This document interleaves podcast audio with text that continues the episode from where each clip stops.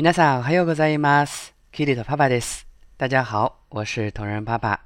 今天给大家带来的朗读是来自新海诚的动漫电影《秒速五厘米》中女主写给男主的一封信。《秒速五厘米》呢是深受大家喜爱的一部动漫电影了，在中国有着庞大的观影和粉丝群体。今天的朗读主角仍然不是我，而是我的学生 U 桑。 接下来就请大家静下心来听一听这封唯美的书信吧。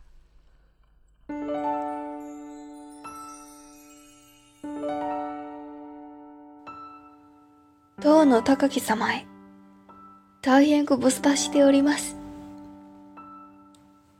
こちらの夏も暑いけれど東京に比べればずっと過ごしやすいですでも今にして思えば私は東京のあの蒸し暑い夏も好きでした。溶けてしまいそうに暑いアスファルトもかげろうの向こうの高層ビルもデパートや地下鉄の寒いくらい冷房も私たちが最後に会ったのは小学校の卒業式でしたからあれからもう半年です。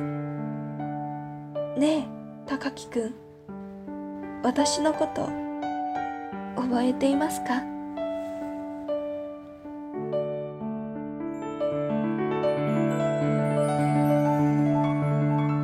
はい、今日の朗読はこれでおしまいです。ご清聴ありがとうございました。